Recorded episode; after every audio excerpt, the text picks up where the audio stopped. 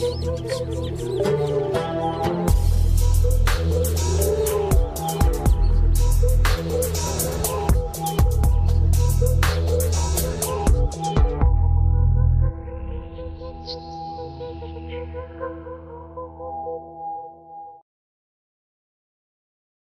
добрый вечер. Это шоу «Катарсис» или «Катарсис», как говорят те, кто считают все, что мы тут произносим в первой части программы, просто прелюдией к шуткам Ливона. Сегодня, сегодня ваша мечта сбылась. Игорь, он, наверное, можно сказать, э, подлетел слишком близко к Месси и получил из-за этого солнечный, солнечный удар. Э, сегодня он отсутствует, сегодня он немножко приболел, и всю программу, которую мы делаем в партнерстве с 1x Ставка, мы сегодня проведем с Ливоном. Э, всем привет еще раз, мы начинаем.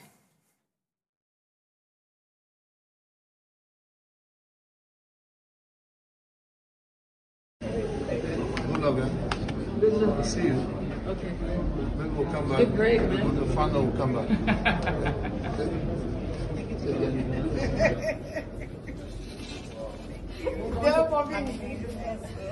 Пояснительную бригаду мне точно надо. А, да. Кто, кто, кто первый? Почему, почему я африканец, а не американец? Африканец э, не спас э, Америку второй раз в истории. А, Ну как вам? Достаточно неплохая шутка, мне кажется. Ну, пояснительная бригада все равно нужна. Ви- Виа, он родился в Нью-Йорке. Он Да. американец, на мой взгляд. Может быть, вы по-другому как-то ну, различаете? его, его отец, его корни, они же не а сколько американские. поколений должно родиться в Америке, чтобы называться американцами? А, Вадим, сегодня были такие прекрасные матчи, сегодня были такие прекрасные события.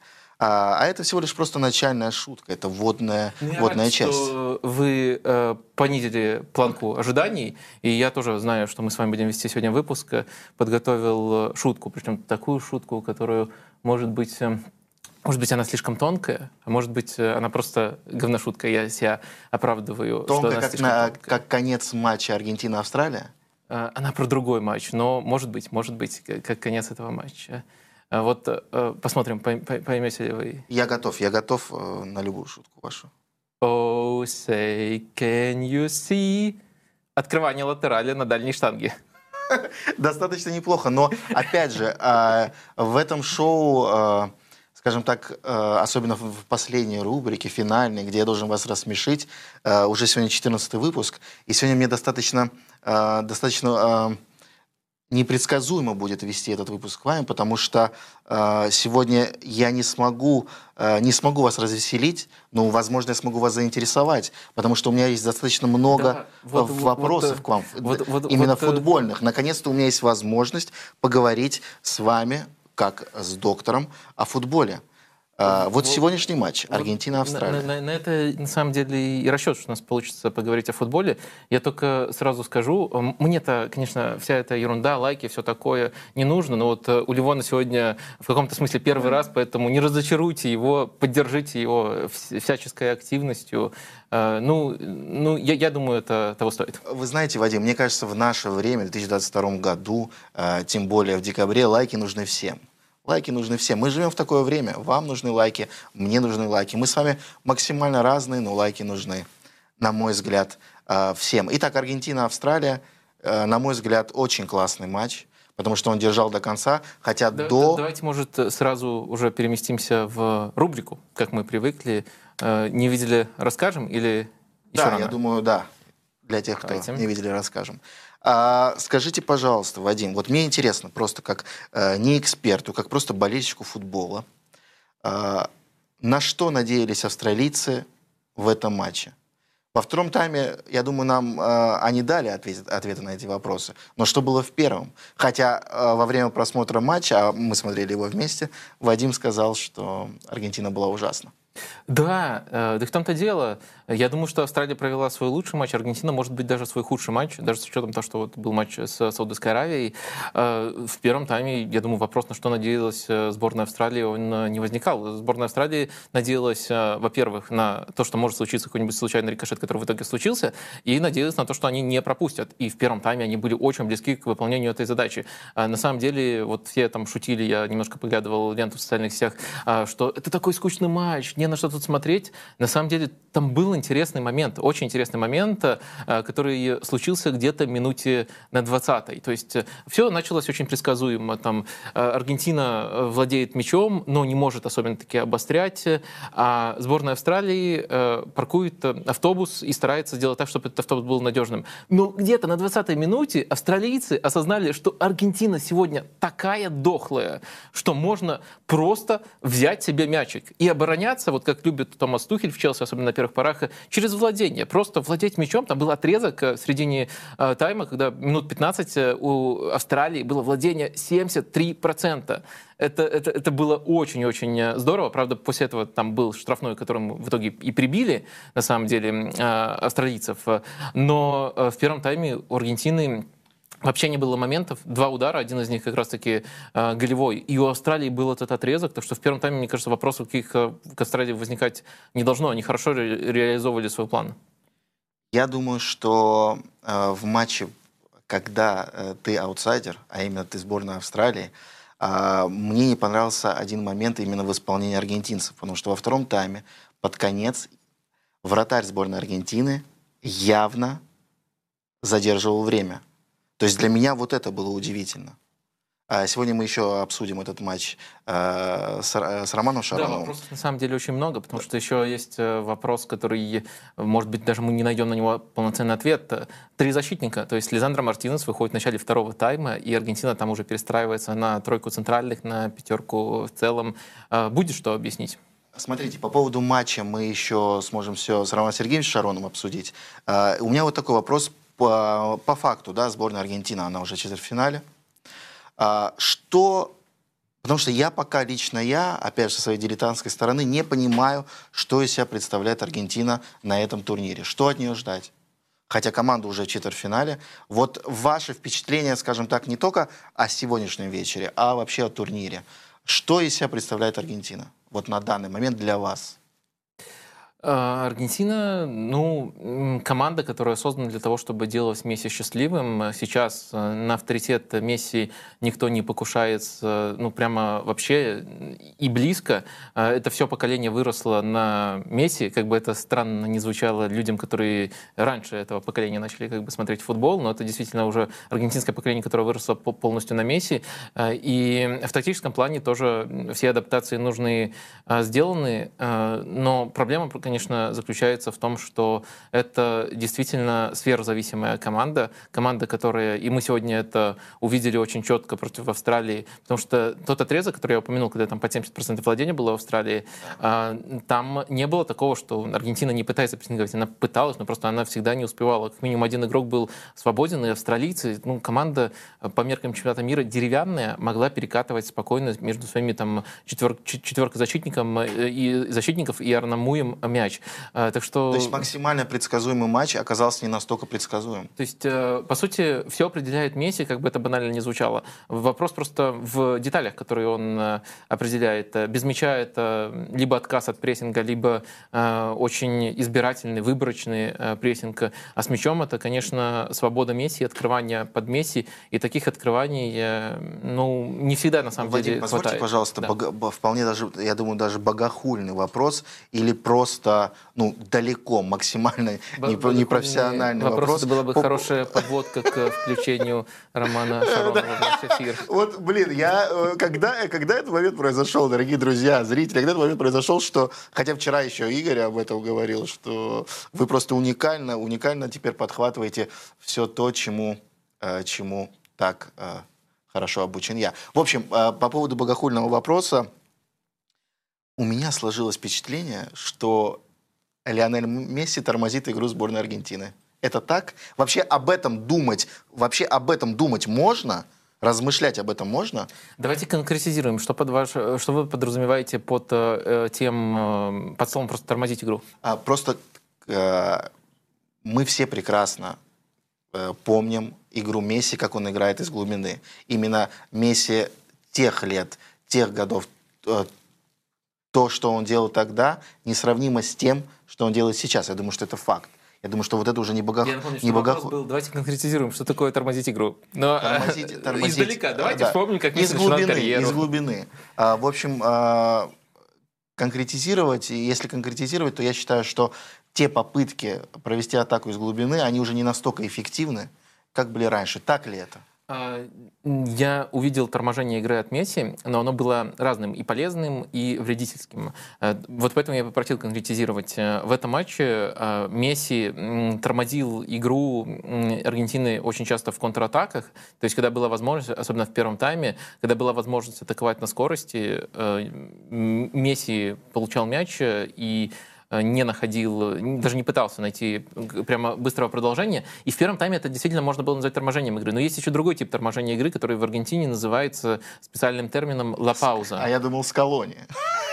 ну, что тренер у них такой, что он не предлагает другой. Вот э, не, ну просто если мы говорим э, о контратаках, то Месси, да, да, он делает Аргентину командой, которая не очень хороша в контратаках, и особенно таки убегать Аргентине Аргентине неким, ну, может быть, за исключением там отрезка, когда полностью Австралия раскрылась уже там последние 10-15 минут. А если мы говорим э, о позиционных атаках, атаках, то там это уже более модный термин, который я упомянул, ла пауза, и это означает то, что он останавливает игру, пауза. да, для паузы, э, то есть э, останавливает игру в нужные моменты, и на, за счет этой паузы, наоборот, делает ситуацию еще более опасной. Ну, допустим, вот он притормозил, да. вокруг него собрал собралось три соперника, и он отдает там, где Это свободно. можно сравнить с поздним Александром Дель Пьеро, или я опять не туда еду? Э, с поздним... Э, э, ну, вы наверняка просто... помните матч против Реала в сезоне 2008-2009, когда он забил два гола на Сантьяго Бернабеу, и там что-то было максимально похоже на то, что вы сейчас рассказываете по поводу того, что не во вред, а наоборот в пользу вот это торможение то самое. Ну, мне кажется, Дель Пьеро это не единственный футболист, у которого это ну, было. И немножко странно сравнивать Месси, при всем уважении к Дель Пьеро, фигуры другого масштаба, Безусловно. с кем-то Здесь более я... слабым. А... Но вообще, если говорить о, о человеке, который олицетворяет этот прием, это же, конечно, особенно в Аргентине, Хуан Роман Рикельми. Да.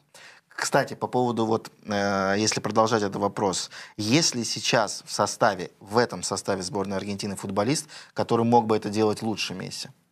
Тормозить? А, ну, скажем так, э, не, не просто тормозить, а вот лучше атаковать из глубины. Нет. Эффективнее, нету. Мне кажется... Паулино Дибала не готов к этому. Мне кажется, наоборот, футболисты сборной Аргентины а, так подобраны, чтобы никто на себя эти функции не стягивал, чтобы весь объем этих функций, э, объем функций Все, по продвижению понял. мяча, по созиданию, он ложился на Месси, а все остальные занимались в основном э, рывками, открываниями под Месси и черновой работой, э, опять же, под Месси. В этом я не вижу ничего страшного на самом деле. Скажите, пожалуйста, по поводу соперников сборной Аргентины. Можно сказать, что им повезло в 1-8, попав на Австралию. На ваш взгляд, вот если фантазировать, да, такой фэнтези-футбол, э, с кем бы им было бы играть сложнее всего в 1-8, если бы она была, ну, скажем так, наша, виртуальная? Кого бы Аргентина вот сейчас в данном состоянии точно бы не прошла? Из тех сборных, которые вы видели на этом чемпионате? Я думаю, Сенегал не прошла бы. Вот, кстати, насчет Сенегала у меня тоже были мысли. Понятно, мы не берем да, там, Бразилию ну, или Испанию. Но... Опять же, потенциал пройти любую сборную, даже не только там андердога, есть. но у Аргентины есть. Но вот, а вы, э, я думаю, потенциал... скажете, что у Сенегала есть потенциал Нет, пройти любую сборную. Но ну, потенциал споткнуться о Сенегал, особенно учитывая, что мы сегодня видели, Сенегал еще более организованная команда с достаточно похожими принципами, еще с более убойными игроками в контратаках. Э, я думаю, что проблемы... Э, матч был бы похож на сегодняшний, да. только Аргентине было бы сложнее сдерживать соперника и, наверное, еще сложнее забить э, свой первый гол. Непонятно просто, по какой причине э, у таких дилетантов, как я, возникают эти вопросы. То есть мы, мы дилетанты, как смотрим э, футбол? Мы начинаем э, видеть рисунок э, команды позднее, чем вы. Мы начинаем наблюдать за плюсами позднее, чем, чем вы. И когда смотришь на такую сборную Аргентины, вопросов не один, не пять, а больше 10, Слушай, 15 и так далее. У меня ощущение сейчас, э, что вы считаете, что вы пришли на какой-то кастинг на ТНТ, и вот э, мы, дилетанты, э, в сравнении с вами... Ну, просто... Нет, я, я, во-первых, просто я восхищаюсь с вами. Я пытаюсь вас Ой. тут развеселить в этом шоу. А, кстати, нам подсказывают, что Роман Сергеевич Шаронов с нами на связи. Можем его подключить? А, да, ждали мы этого момента. Все в порядке. Э, да, э, э, Роман, здравствуйте, очень рада видеть вас снова у нас в эфире. Доброй ночи. Роман Сергеевич, я буквально минуту у вас займу, я объясню, кто я такой. Я меня Игорь Порошин подобрал пару недель назад возле э, э, трех вокзалов. Да, он вам рассказывал про меня. Ближе к Ярославскому? Да, да, да, ближе к Ярославскому, точно. Просто я стоял возле цыганки, она мне предсказывала, что я стану лучшим комиком России. И Игорь решил воспользоваться этим и привез меня на шоу с Вадимом. А, и вот сейчас у меня цель рассмешить Вадима, но сегодня у Игоря солнечные удары, поэтому я его заменяю. Я э, буквально займу еще 10 секунд. Я хочу э, признаться вам, что вы были моим одним из любимых защитников времен э, моего детства, потому что вы, у вас был сезон в Грозинском Тереке. И тогда Грозинский Терек играл свои домашние матчи в городе Пятигорске. И я приходил а, маленький, там мне было лет 7-8, ну, может быть, 10 максимум. Я приходил смотреть еще э, на тот терек. Э, в общем, спасибо вам. Я не, не думал, что я могу вот так эти слова вам сказать в прямом эфире. Так что, Роман Сергеевич, вы топ, а сейчас не самый топ. Сейчас про Аргентину. А, первый вопрос у меня будет, э, я уверен, максимально по адресу, но не только про сборную Аргентины, а вообще про тенденцию этого чемпионата мира. Есть интересная такая статистика, что на этом чемпионате мира, если мы берем количество передач, которые, которые делаются перед тем, как забить гол, э, уже э, обновлены четыре первые строчки. То есть за всю историю четыре самых таких долгих распасовочных гола были забиты на этом чемпионате мира. Вот интересно узнать ваше мнение, как вам этот тренд и чем его можно объяснить, особенно учитывая, что так мало времени на подготовку было у команд? Я,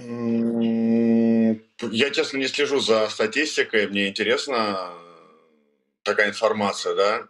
Э, с чем это связано? Мне тяжело сказать, да, прям вот с чем это связано. Э, ну, вот давайте ну может быть... Э... А у каких это команд? А, Англия забила такой гол Ирану. Это больше всех передач. Аргентина полякам забила. Вот сегодня сборная Нидерландов, сборная США забила такой мяч. И испанцы Коста-Рикам. Вот это вот э, четыре э, обновленных рекорда. Раньше вот к этим показателям там все голы больше 25 передач в розыгрыше. И вот к таким показателям раньше не подбирались, а вот сейчас прямо четыре первых строчки. Но вот я могу свою гипотезу э, выдвинуть, предположить, что это просто, несмотря на то, что даже мало времени на подготовку, такой футбол стал естественным э, для защитников. Сейчас в целом у, защитник, у защитников ценится умение пасовать. Многие там левоногих на, на левый центральный защитник подбирают на эту позицию. Вот, э, может быть, э, все настолько развилось, что это стало естественным для всех играть именно таким образом и строить атаки очень-очень терпеливо. Я думаю, что не для всех, но вот вы назвали как раз сборные Испания, Голландия, да, кто э, строит свою игру на, за счет позиционной атаки. И у этих команд игроки играют э, именно в таких топ-клубах, которых, э, в которых акцент делается именно на, на построение позиционной атаки. Да. Это вы сказали про защитников, я бы еще добавил вратарей туда, потому что они тоже участвуют в позиционных атаках. Понятно, может быть, в этих атаках они не были задействованы, но сейчас достаточно вратари играют высоко, создавая то или иное преимущество. И я думаю, что как раз, наверное, это и есть э, влияние современного футбола, если мы говорим про те команды, которые стараются доминировать, как они выстраивают именно позиционную атаку. И я думаю, что для этих игроков нет, не составляет труда, потому что суть не в схемах, да, а в том, как они понимают тот или иной момент – и может быть это связано как раз с тем, что э, именно те игроки, которые, еще раз повторюсь, которые играют в топ-клубах, и получилось так, что они поучаствовали вот в этих рекордных атаках, если так можно сказать. Это, наверное, определенная тенденция современного футбола, но она, мне кажется, она не касается э, сборных, она больше касается клубов. Вот. А так как игроки попадают из клубов ой, в сборные, то если тренеры э, исповедуют такой же футбол, то я думаю, как раз, наверное, это определенное не сечение обстоятельств, а именно определенная закономерность, может быть, так сказать. То есть на, не строится игра только за счет количества вот этих э, передач, да, что, которые приводят голы, но, думаю, это э, определенная связь есть. Давайте тогда переходить постепенно к матчу Аргентины. Я постараюсь поделиться своим главным впечатлением от первого тайма. Это хронологически пойдем. И вот в первом тайме меня просто поразил отрезок где-то с 20 по 30-35 э, минуту в исполнении Австралии. Дело в том, что на этом отрезке Австралия забрала мяч и владела им около 70%. И вот э, мы э, регулярно наблюдали ситуацию, когда Аргентина даже пыталась идти в давление, но не получалось. Не получалось, наверное, потому что очень тяжело выстроить э, давление, а, особенно когда соперник пытается удерживать мяч э, с Лионелем Месси. Совпадает ли это вот с вашими впечатлениями и, э, и действительно ли вас это тоже впечатлило в первую очередь, если говорить о первом тайме? Но я бы сравнил, если вы позволите, игру как раз поляков, которую мы с вами здесь обсуждали, и сегодняшнюю а, а, Австралии. То есть для меня австралийцы сыграли намного смелее, да, имея игроков уровнем ниже, чем поляки в целом. Потому что у поляков все равно есть игроки, которые более на высоком уровне играют. Я фамилии называть не буду. И именно вот эта смелость э, меня сегодня понравилась. Именно в исполнении австралийцев. Да? То, что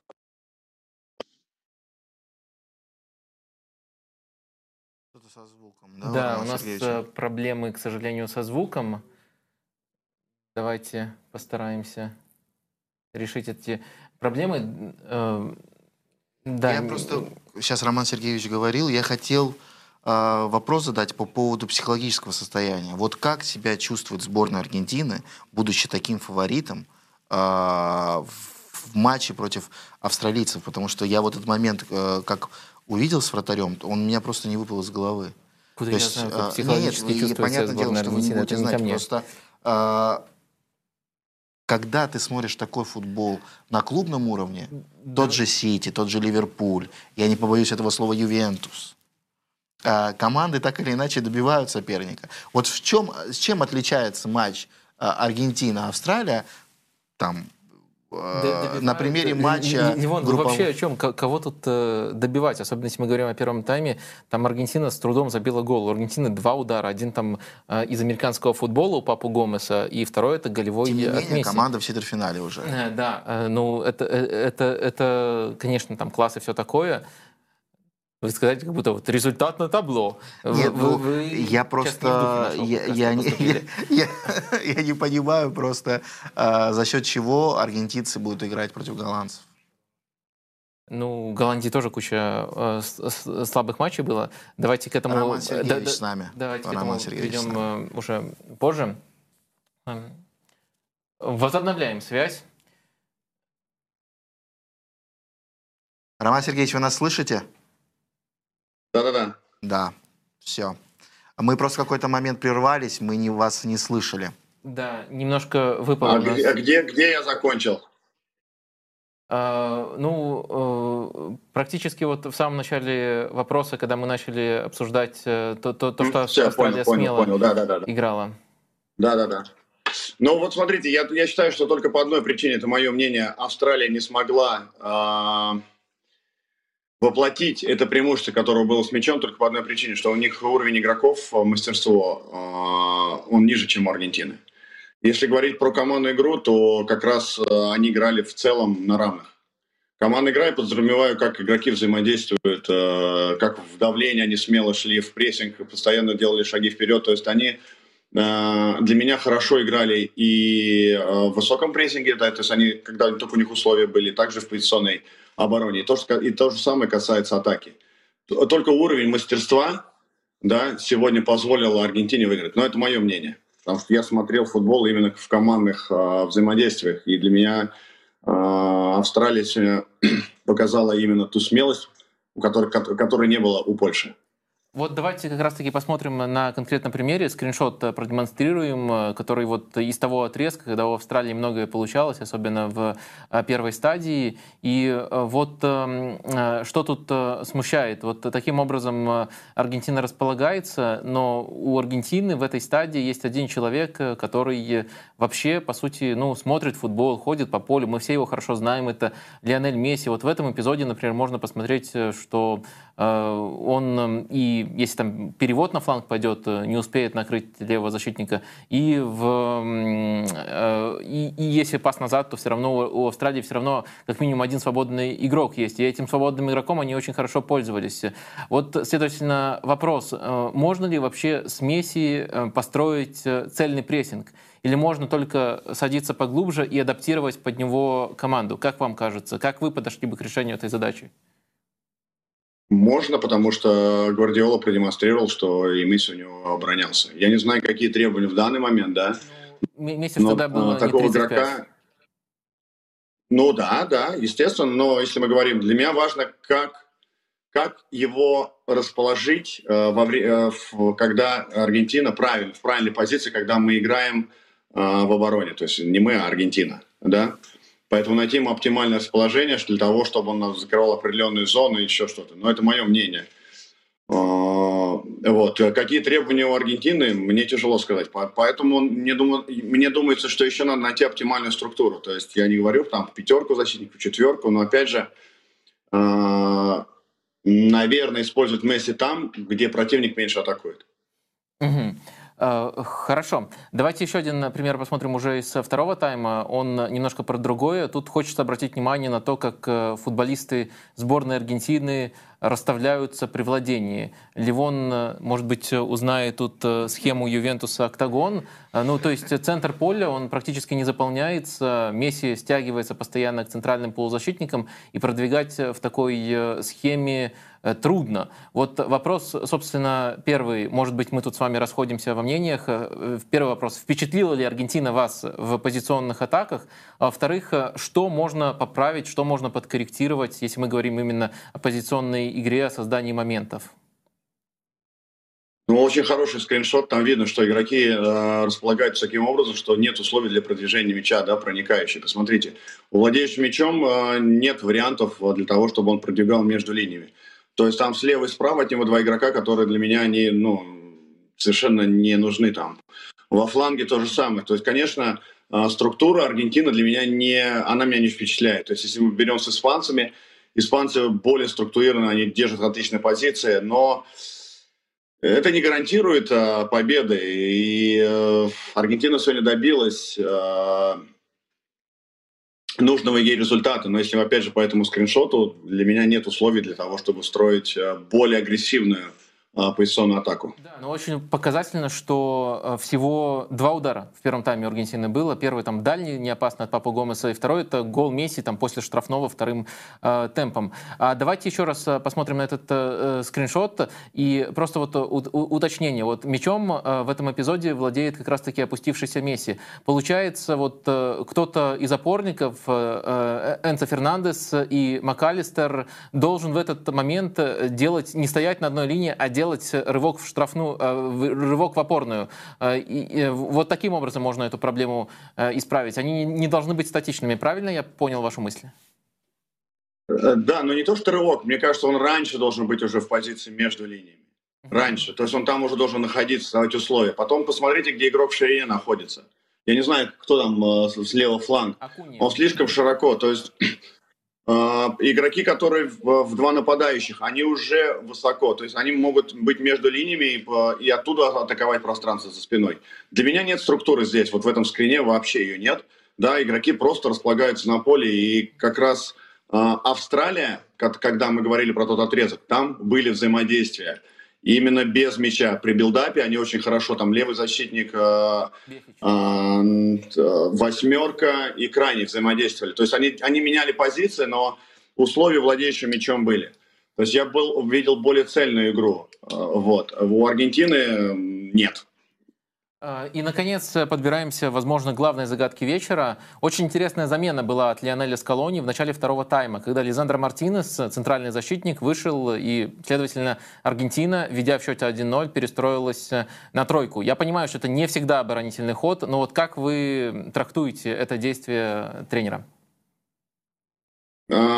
Я не увидел изменения, потому что в первом тайме они также делают тройку при выходе э, в препрессионной атаке. То есть я не помню, кто там пускался, суть не в этом, но они делают тройку. Да, тройку можно делать за счет крайнего защитника, за счет опорника.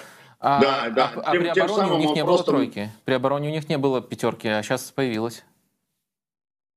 Ну, может быть, он хотел э, усилить, э, потому что я, я не, не, честно не заметил, что у них была пятерка, да, не, не смотрел настолько. Вы заметили, да, пятерка была при обороне? А, ну, ну, я ну, больше да, смотрел, да. как они позиционку строят. Ну, оборонялись ну, они мало. Может быть, мало, таким образом он, да, да. Может быть, но, может быть, а, главный акцент был все-таки не на пятерку, а именно на создание именно в позиционке 3 в 2. И, может быть, он хотел э, усилить оборону за счет э, качества, ну, за счет количества игроков. Это мне тяжело сказать, но э, сама структура при, при начале атаки, она не изменилась. То есть именно тройка играла против двойки э, австралийцев. Поэтому Особых изменений в позиционной атаке я не увидел. Роман Сергеевич, вот вопрос э, от меня, э, повторю еще раз, э, вопрос дилетантский достаточно. Мне просто интересно, вот на ваш взгляд, э, за счет чего такая Аргентина может пройти в сборную Голландии, и может ли? Какие у вас э, предположения? А, я отвечу так, что футбол это самый непредсказуемый вид спорта, один из самых непредсказуемых видов спорта, и а, всем, а, он состоит из многих эпизодов. И это влияет на результат. Да. Потому что сегодня были эпизоды, которые повлияли на результат, если так разберем, mm-hmm. да.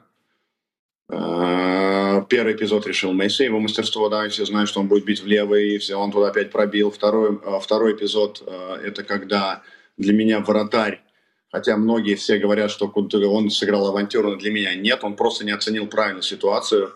И кто, я не помню фамилию, кто его спрессинговал со спины, он, он просто его не видел. То есть он решение принимал, игра один в один. Вот. А, я не помню фамилию, кто, но игрок не выключился у Аргентины и как раз со спины попрессинговал. Это опять эпизод. И э, третий эпизод, когда счет стал 2-1, это игрок э, э, Австралии бил выше ворот, рикошет, гол. Поэтому в футболе часто решает эпизод. Поэтому за счет вот этих эпизодов игра, результат может быть в ту или иную, или иную сторону. Но мне очень интересно посмотреть, как команды будут действовать в атаке и как этому противодействовать в обороне именно если, если не секрет, если у вас есть пред, э, э, какие-то, э, скажем так, пристрастия к Голландии или к Аргентине? За кого Я, болеть? честно, голландцев еще так не смотрел, да, еще не смотрел, но э, э, из тех маленьких моментов, которые я видел, мне э, Голландия больше нравится именно в командной игре. Давайте, наверное, резюмировать. У нас есть традиция выставлять оценки командам за матч. Такое, такая забава, такое развлечение. По десятибальной системе можно там ставить, например, 5,5, 6,5. Вот Австралия и Аргентина какие оценки от вас сегодня получают? А, десятибальный? Да, десятибальная. Но если команды просто хорошо, удовлетворительно сыграли, какая оценка обычно идет? А, я думаю, это 6, может быть 5, если матч был низкого уровня. Если хорошего уровня, то 6. Нет, не низкого, он достаточно был неплохого уровня. Я не скажу, что он был низкого уровня. Он, Наверное, конечно, не был тогда. топ, потому что, опять же, уровень... Двум командам шестерки. Угу. Спасибо, спасибо большое вам. Спасибо, Роман Сергеевич. Был рад э, с вами познакомиться, если так можно сказать. Спасибо вам большое. Ну, это отлично, и это еще раз говорит о том, что футбол объединяет людей. И вот а, Роман Сергеевич, если а, да. пока мы в прямом эфире, можно вас попросить, если вдруг вы еще раз а, с нами выйдете на связь, можно ли почитать вам будет шутки вместе с Игорем и с Вадимом, когда они будут уже вдвоем воссоединяться? Mm-hmm. Послушаете? Конечно. Спасибо, Почему нет? Спасибо, да. спасибо вам большое. Будем на связи. Спасибо. Все, спасибо, спасибо. Роман Сергеевич вызывает у меня абсолютно, а, абсолютно удивительные, в приятном смысле этого слова, эмоции, потому что, Вадим, это была абсолютная правда. Я в, в детстве ходил на футбол, и так получилось, что один сезон Грозненского терека, когда он был в высшей лиге, а, проходил, э, домашний матч проходили в Пятигорске, да. И Роман Шаронов играл за Терек. Вы помните тот Терек? Вы Нет, я, я, я, я очень смутно помню ту команду, но вы эту историю уже рассказали, когда формулировали вопрос. Ну, я к тому, что это, это мое детство. Я не могу, я не могу, я не могу просто забыть это. Я, я просто делюсь с вами. Я вчера вам признался э, в любви с точки зрения человеческой, что я чувствую ваше сердце. А вы что-то чувствуете во мне, в моих эмоциях моих желаниях делиться этим. Давайте поставим еще и наши оценки матчу Аргентина-Австралия. Давайте. Я, наверное, в принципе, соглашусь с оценкой австралийцев. Я думаю, они провели свой лучший матч. Они очень хорошо сдерживали, у них был этот классный отрезок. Но, конечно, нельзя игнорировать еще тот шквал моментов, который в концовке Аргентина создала. Может быть, Сколько шесть... было моментов у Лаутару? Три точно, да? Три, э, три очень хороших было, да. В общем, э, э, конечно, в конце, так сказать, набила XG себе Аргентина, но в целом матч не впечатляющий. Я думаю, все-таки 6,5 Аргентина заслуживает и заслу... Нашла Аргентина свою точку да. XG заслуженно проходит дальше. Ой, это очень избитая шутка, я ее слышал миллиард э, раз. Я, поэтому я ее и сказал, потому что это ужас. А, да, э, это, это вы умеете. Да, простите. А, и Аргентина и Австралия получают э, шестерку от меня, но вот примерно а, такие оценки а, зафиксируем. А, есть что-нибудь интересное еще по этому матчу или переходим? Я к... думаю, что нам пора переходить к матчу Нидерланды-США удивительная э, команда Луи Вангала, потому что то, с каким настроением они сыграли сегодня. Кстати, я не помню, в какой Ой, именно выпуск. Мне да. кажется, как раз у нас пауза между матчами. Надо напоминать э, людям, что сегодня вообще э, происходит. Сегодня, как вы видите, у нас вся программа превращается в «Рассмеши доктора», и не только, на самом деле, Ливон, серьезные нет, вопросы нет, тоже. Ну нет, подождите, я же еще в начале людям сказал, что общем, я сегодня буду стараться сегодня... интересоваться футболом у вас. Отсутствует. Да. Игорь сегодня отсутствует э, по причине болезней, э, поэтому давайте, давайте попытаемся из этой ситуации, может быть, что-то новое, неординарное тоже извлечь. Ну и, конечно, все равно поддерживайте нас, э, не забывайте проявлять всяческую активность, там, те же лайки ставить. Сегодня без Игоря мы себя не очень уверенно чувствуем, поэтому любые жесты, которые сделают нас более уверенными с вашей стороны, они, конечно же, приветствуются. Теперь точно можно переходить к Штатам? Э, Нидерланды, США. Э, как вам игра? Э, по-моему, просто замечательный матч во многих отношениях. Абсолютно согласен. С точки зрения накала. Но, конечно, если говорить с статической точки зрения, мне кажется, это был такой э, профессорский урок от Луи Вангала. Сборная Голландии уж точно свой лучший матч на этом э, турнире провела. А сборная США, на мой взгляд, э, показался командой наивной, но командой готовой играть от себя, даже излишне. Мы уже сегодня обсуждали голы, которые, которым предшествовало большое количество передач. И, конечно, именно такой гол забила сборная Нидерландов. Давайте посмотрим карту, которую мы, как всегда, стырили. Э, вот э, так выглядит карта э, голландского гола. Ну, тут все очень понятно. Во-первых, дофигища передач. Во-вторых, выманили на свою половину поля, задействовали несколько раз вратаря. Фрэнки де Йонг тоже там активно опускался к центральным защитникам. И потом вертикально провели атаку, когда уже сборная США оставила слишком много пространства и ушла прессинговать. Давайте, наверное, и через скриншоты тоже этот гол разберем. Есть тут несколько интересных моментов моментов, а, которые касаются роли Дэви Классена. Мне кажется, вот Фрэнки де Йонг и Дэви Классен в этом голе, конечно, сыграли очень э, важную роль, о которой нужно говорить отдельно. А мы видим, что пока сборная США еще успевает накрывать э, прессингом, но вот э, из-за того, как умно будет двигаться Дэви Классен и комбинировать, постепенно они будут э, по ходу эпизода отставать на одного игрока. Давайте посмотрим следующий э, скрин, где он уже смещается в зону, где, э, где нужен вот этот вот лишний игрок. Далеко, далеко не, не, не очевидно, что он должен был тут оказаться. Создает треугольник, дальше стеночка у него будет с э, Депаем, и таким образом, по сути, сборная Нидерландов и, и, и вышла из этого эпизода, выбралась из-под давления именно за счет того, что э, Классен почувствовал, где нужно создать э, треугольник. Причем там, понятное дело, что э, на футбольном поле по всему полю треугольники, но именно треугольник, в рамках которого удобно взаимодействовать, где есть связи между игроками. Классен очень тонко чувствует такие эпизоды, и он тут сыграл ключевую роль.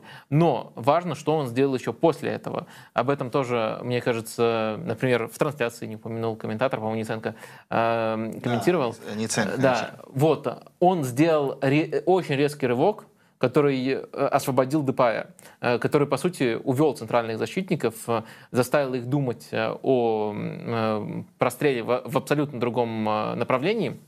а Депай оказался свободным. Его очень здорово Думфрис заметил, как, как это Вообще, в этом матче Думфрис, было. на мой взгляд, часто. сыграл топ-матч. Думфрис, конечно, Блинт, сыграли они просто замечательно. На самом деле Думфрис еще был игроком, э, на которого Голландия повышенную нагрузку в хорошем э, смысле э, сделала в этом матче, повышенную ставку, можно сказать. Мне кажется, они выбрали Робинсона как уязвимое звено в левого защитника сборной США, как уязвимое звено, и очень активно задействовали Думфриса. Это проявлялось и в том, как Голландия располагалась при своих атаках. Там Тимбер, по сути, играл правого защитника, а Думфрис уже шел так высоко, что он оказывался часто вингером, и его, конечно, очень-очень активно в этом отношении задействовали. Мне очень понравилась игра сборной Голландии. Я, честно признаюсь, болел именно за эту сборную, потому что мне нравится э, Луи Ван Гал и его работа. Но я заметил такую вещь сразу после матча. У меня появилась мысль, а немного ли голландцы позволили американцам? Во втором... э, По количеству атак, по количеству вообще подходов к штрафную. Ну, во втором тайме... Сложилось впечатление, Вадим, я просто объясню, что если бы сборная Голландии играла против более э, команды высокого уровня, то это бы просто-напросто не прощалось. Э, У меня такого впечатления на самом деле не сложилось. У меня скорее такое впечатление сложилось по первому матчу. Например, если бы она как э, против Эквадора сыграла против команды более высокого уровня, э, то, конечно, очень многое не прощалось бы. А мне кажется, вот я уже упомянул, что вижу тут э, мастерский перформанс Луи Ван Гала. Мне кажется, наоборот, Луи Ван Гал сделал все для того, чтобы контролировать соперника, контролировать сборную США. Давайте посмотрим еще один э, скриншот, который мы для вас э, подготовили. Это то, как сборная Голландии располагалась э, без мяча. Очень важно, что они не прессинговали, они очень пассивно располагались. Мы видим, где располагаются Гакпо и Депай. Они даже ниже, чем Классен, который играет по Тайлеру Адамсу. Не прессинговали центральных защитников. То есть э, Вангал, по сути, говорил, можете там перепасовываться вот между этими игроками сколько угодно. А Контроль был за другими футболистами, за футболистами центра поля, с которыми персонально Нидерланды играли, э, и за фланговыми игроками, на которых э, готовы были Депай и и Гакпо оказывать э, давление. То есть э, сборная США в первом тайме из-за такой структуры прессинга у Нидерландов э, могла набивать абсолютно любой э, процент владения. Там под 60 э, иногда было, иногда даже больше, чем ш- 60 процентов. Э, И Нидерланды этому вообще не противились.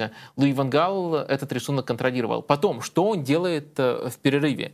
В перерыве он делает сразу двойную замену, в результате, которой Гакпо уже оказывается десяткой под нападающим. То есть становится на одного полузащитника меньше и на одного атакующего игрока, атакующее, такое свя- связующее звено в контратаках, Гакпо больше. Э, Бергвин там вышел в Да-да-да. пару к, к Депаю. Э, С одной стороны, это не совсем логично, потому что вроде как ты ведешь, нужно удерживать счет. А Вангал, как мне кажется, он понимал, что сборная США при 0-2 будет раскрывать игру. Поэтому он э, решил сделать так, чтобы у него было связующее звено под контратаки, и чтобы два хороших контратакующих э, форварда были, Бергвин и э, Депай. Э, и, следовательно, когда во втором тайме игра раскрылась в обе стороны, как мне кажется, Нидерланды имели больше моментов, особенно имели больше таких осмысленных моментов, действительно моментов, где они ловили соперника на этой открытости. Вангал видел эту открытость, и зара... вернее, даже не видел, он заранее ее прочитал и заранее за, нее наказывал. Э, И во втором тайме его команда за, за это наказывала, так вернее, наверное, будет сказать. А, Но у США были моменты, я соглашусь, были, но, честно говоря, смущает, что не было вот такого же осмысленного источника моментов. Там один был после опасного стандарта, один там надавили на Ноперта, э, и там, по-моему, из подбора еще хороший момент э, во- возник. Но вот такого, такой осмысленности, контроля, который был у Нидерландов, все-таки Вообще не максимально было. справедливо, что счет стал не 2-2, а 3-1, грубо говоря. Да, э, и э, вот самое главное, что меня впечатлило в этом матче, это э, то, как план Вангала соответствовал стадии матча. То есть в первом тайме это один план под сдерживание, владейте мячом сколько хотите, сколько хотите. А второй тайм это уже другой рисунок игры, рисунок, в котором США насыщает атаку, и, следовательно, просто давать владеть им не, не- резонно. Они могут уже создать моменты, они уже более остро располагаются по схеме, схеме, и больше атакующих игроков банально имеют на поле. Следовательно, их надо наказывать на контратаках, и то, и другое Вангал делал просто профессорски. Вот поэтому у меня вот главное впечатление, это, конечно, то, как он контролировал игру. Но сборная США, э, можно сказать, в этом матче пыталась играть от себя. Даже очень показательная деталь в первом тайме. Они пытались прессинговать, так как они прессингуют другие команды. Им было пофигу, там, что вот Англию прессинговать, которая играет с четверкой, что Голландию, которая играет по другой схеме, схемой стройки. Они вообще ничего не адаптируют. Они просто пытаются играть достаточно смело и играть э, вот э, так, как они видят э, свой стиль. С одной стороны, заслуживает уважения, с другой стороны, слово, которое я тут употребил, это все-таки наивность. Мне кажется, сборная США была наивной в этом матче. США наивно. Сейчас вы зависли, придумываете шутку. Э, для вас в матче, в будущем матче со сборной Аргентины Голландия безусловный фаворит? А,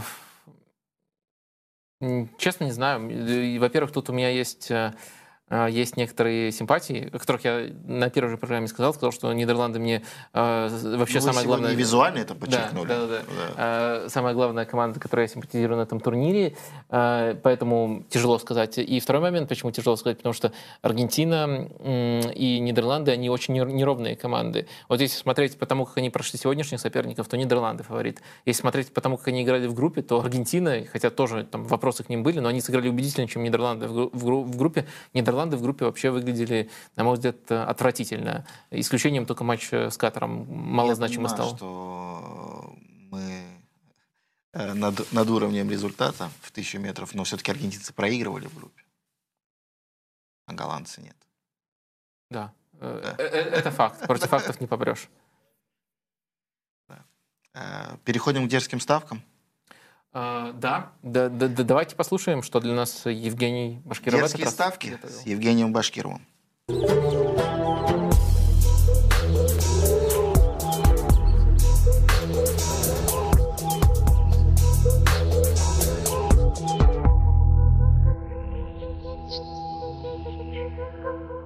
Всем привет! И тебе тоже привет, мой дорогой друг. Сегодня мы находимся не на стадионе, а на рынке Суквакив, который, возможно, чуточку изменяет наше отношение о том, что пластмассовый мир побеждает. Вы могли бы назвать меня, возможно, даже ренегатом, то, что я сегодня не нахожусь на стадионе, не смотрю матч вживую, но, с другой стороны, как мне известно, в студии Вадим и Леон, а Игорь отсутствует, поэтому для Вадима я смотрю его по телевизору в записи. К тому же, я надеюсь, что как Игорь вернется завтра в студию, так и мне предоставится возможность конкретно завтра сходить на какой-то из матчей, предложения которых мы сейчас записываем. Вчера болельщики докоснулись до Империя перстом указующим, где в высшей точке Абу-Бакар поймал мяч своей головой и забил победный гол. И забил победный гол. Так почему не поиграться с этим? Англия-Сенегал. Матч, в котором только сердце тьмы Джозефа Конрада сможет определить, кто же действительно обладает Black Black Heart. Лично мое сердце Сенегалом, но ведь Англия всему голова, так что гол головой в матче Англия-Сенегал. Это мое первое предложение.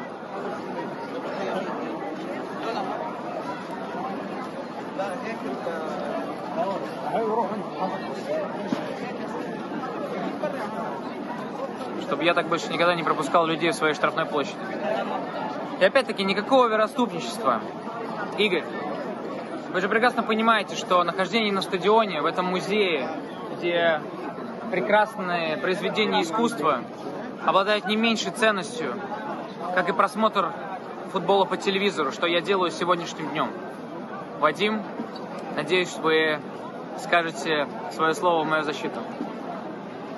Плюс ко всему, я провел два года в Польше, в маленьком городке Любин, где каждую субботу открывался авторынок, на котором в один из выходных дней продавали мой велосипед, украденный кем-то из моего подъезда.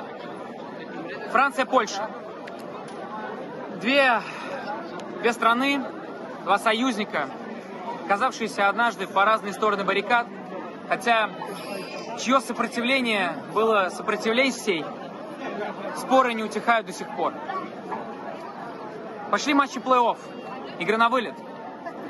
Польша в одном шаге от вылета. Казус с желтыми карточками пройден. Я думаю, что банда Баськи Михневича вернется к дефолтным настройкам, поэтому три карточки за 20 минут, а затем удвоение.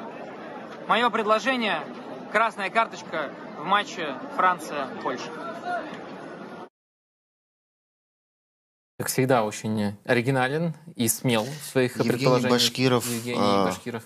Для меня удивительный человек.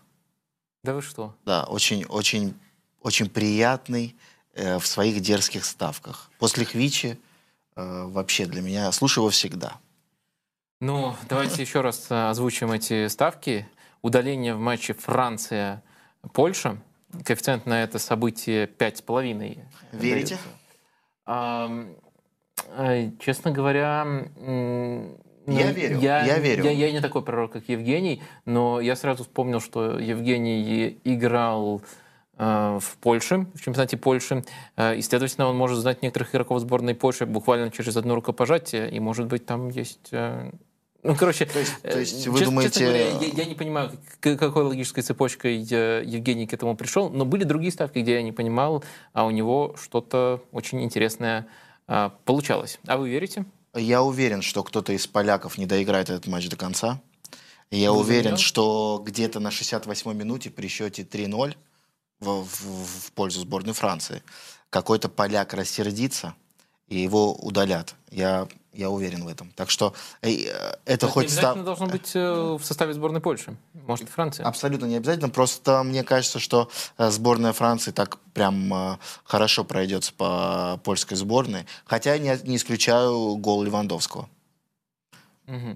А, И э, вторая сегодняшняя ставка – это, понятное дело, матч Сенегал-Англия. Выбор у нас в этот раз э, невелик. А Первый гол э, забит головой. А- Абсолютно аналогичный коэффициент, абсолютно аналогичная смелость. Ну, На мой взгляд, это вот более сложная, более дерзкая ставка, чем удаление в матче Ну, Франции и Польши. Во-первых, эм, тут, э, конечно, может быть очень хорошее сдерживание от Сенегала сборной Англии, и не факт, что прям голов будет много, что первый будет, там, например, в основное время забит.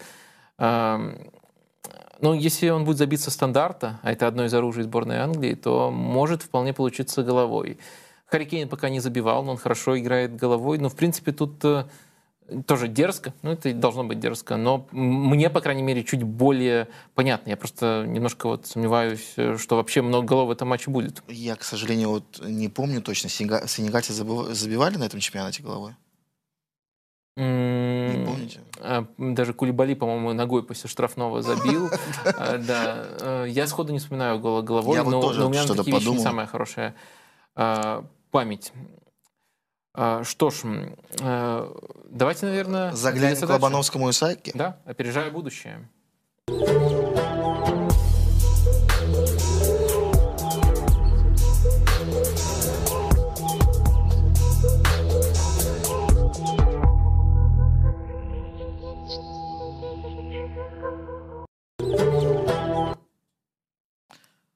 Итак, мы уже в будущем.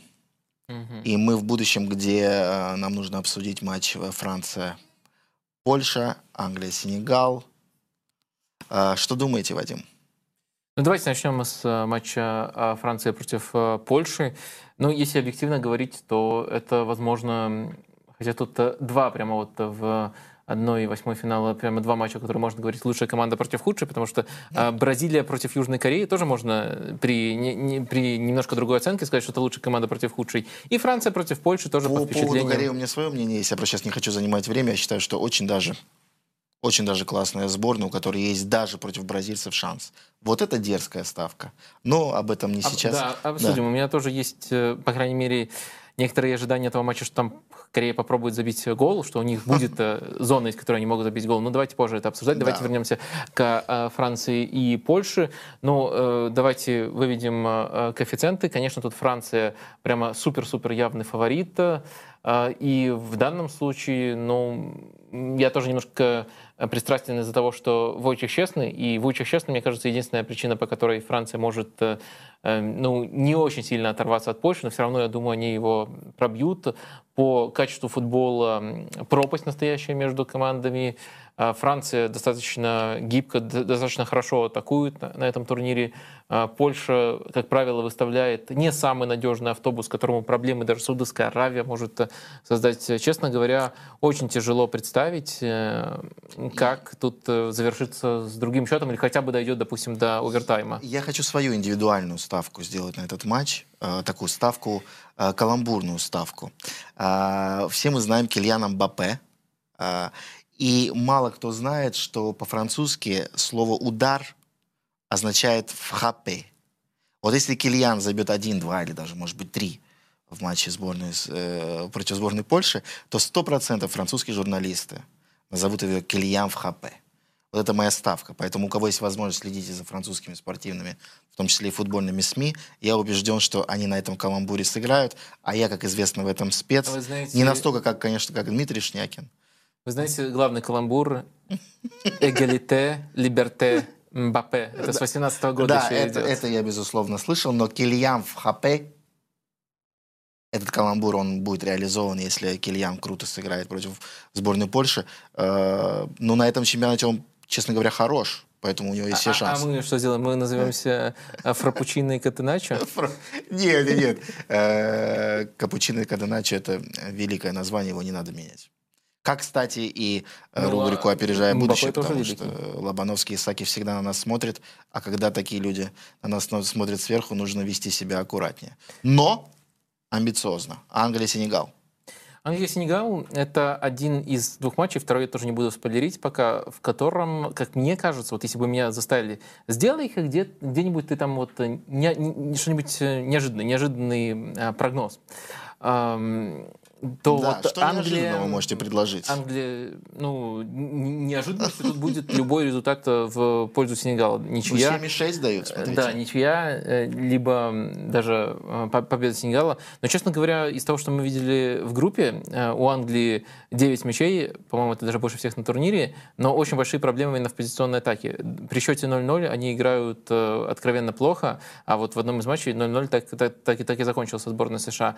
В другом в, в, других э, матч раскрывается. Англия блестяще играет на индивидуальных качествах на пространстве, но позиционная атака — это слабость команды. И вот если Англия не забьет тот самый долгожданный гол со стандарта, то, честно говоря, мне кажется, в этом матче возможна сенсация. То есть в каждой паре так получилось. У нас э, есть явный фаворит. Ну, тут, здесь, думаю, мало здесь кто будет спорить. для вас... Э, и вот если где-то, скажем, надо выпендриться и поставить не на фаворита, то вот э, матч Сенегала с Англией, как мне кажется, это вот э, неплохой я, вариант. Я есть, правильно мне, понимаю? Мне хочется всегда быть предсказуемым. Я что... правильно понимаю, что вы предлагаете рискнуть?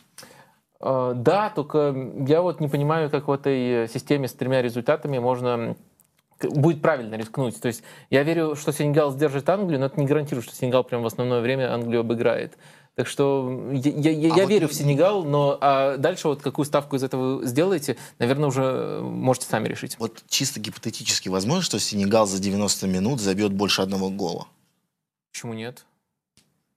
Ну, просто смотря, это, это Англия очень... просто, мне кажется, против Сенегала будет играть осторожнее. Я поэтому такие вопросы это задаю. Очень, очень сильно зависит от того, какой рисунок будет. То есть, э, будет ли быстрый гол забит, э, э, нужно ли будет Англии догонять по ходу матча, либо Англия забьет первый и будет удерживать этот результат.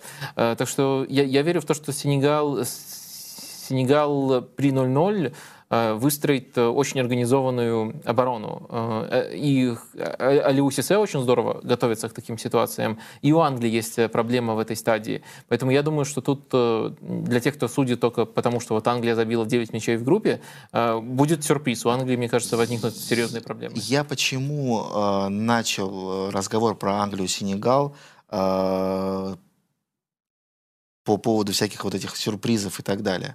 Мы ведем речь не только о сборной Англии, мы ведем речь об африканской команде.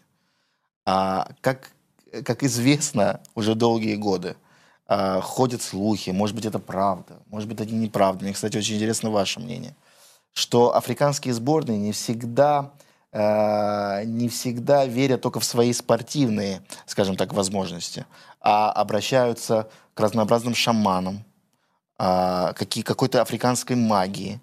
И, э, возможно, возможно, в этом есть... Англии тоже. Вы, вы, вы, вы знаете, что, по-моему, это было в 90-х, по-моему, Ходу, не хочу его оговорить, по-моему, именно он был тогда тренером сборной Англии, и он обращался к э, Ури Геллеру, по-моему, так зовут э, этого шарлатана, э, э, именно вот с просьбой э, помочь и у экрана, сидя, повлиять на то, как будет отскакивать мяч. Вы верите во все эти штучки? Ну, про, про сборную Англии это достаточно подтвержденная многими рассказанная история, так что да, вот был такой странный человек с суевериями, который был тренером, и вот при нем э, такая практика существовала. Но это было в 90-е, это было достаточно давно. Наверное, ваш вопрос э, заключается а, или вы спросили, верю ли я в эту фигню, да, в магию? верите ли вы? Нет, конечно, не верю. Это, это полная хрень. А я, а я верю. Но мне кажется, мы э, вдвоем уж точно ответа на, этот, на эти вопросы не найдем. А, поэтому а, у нас для вас сюрприз, дорогие друзья.